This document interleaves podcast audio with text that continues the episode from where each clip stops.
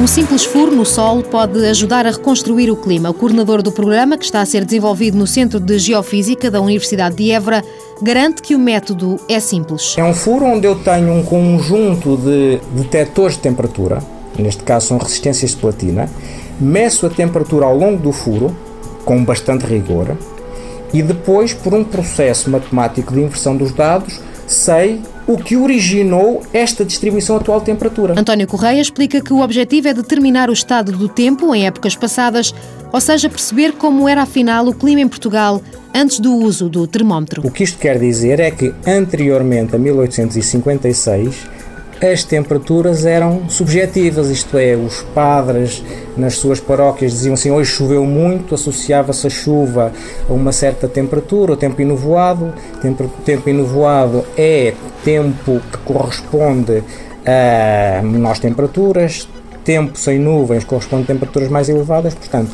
registro instrumental é aquele em que existem determinações de temperatura com termómetros.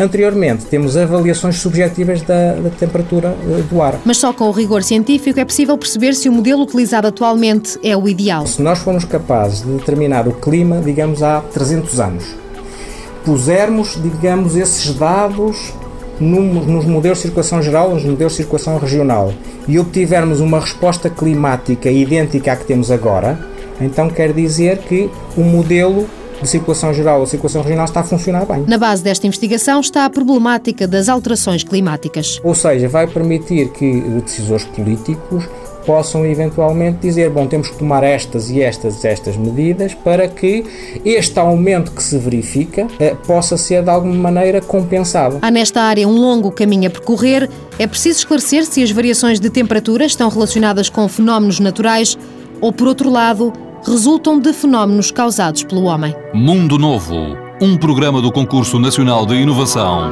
BSTSF.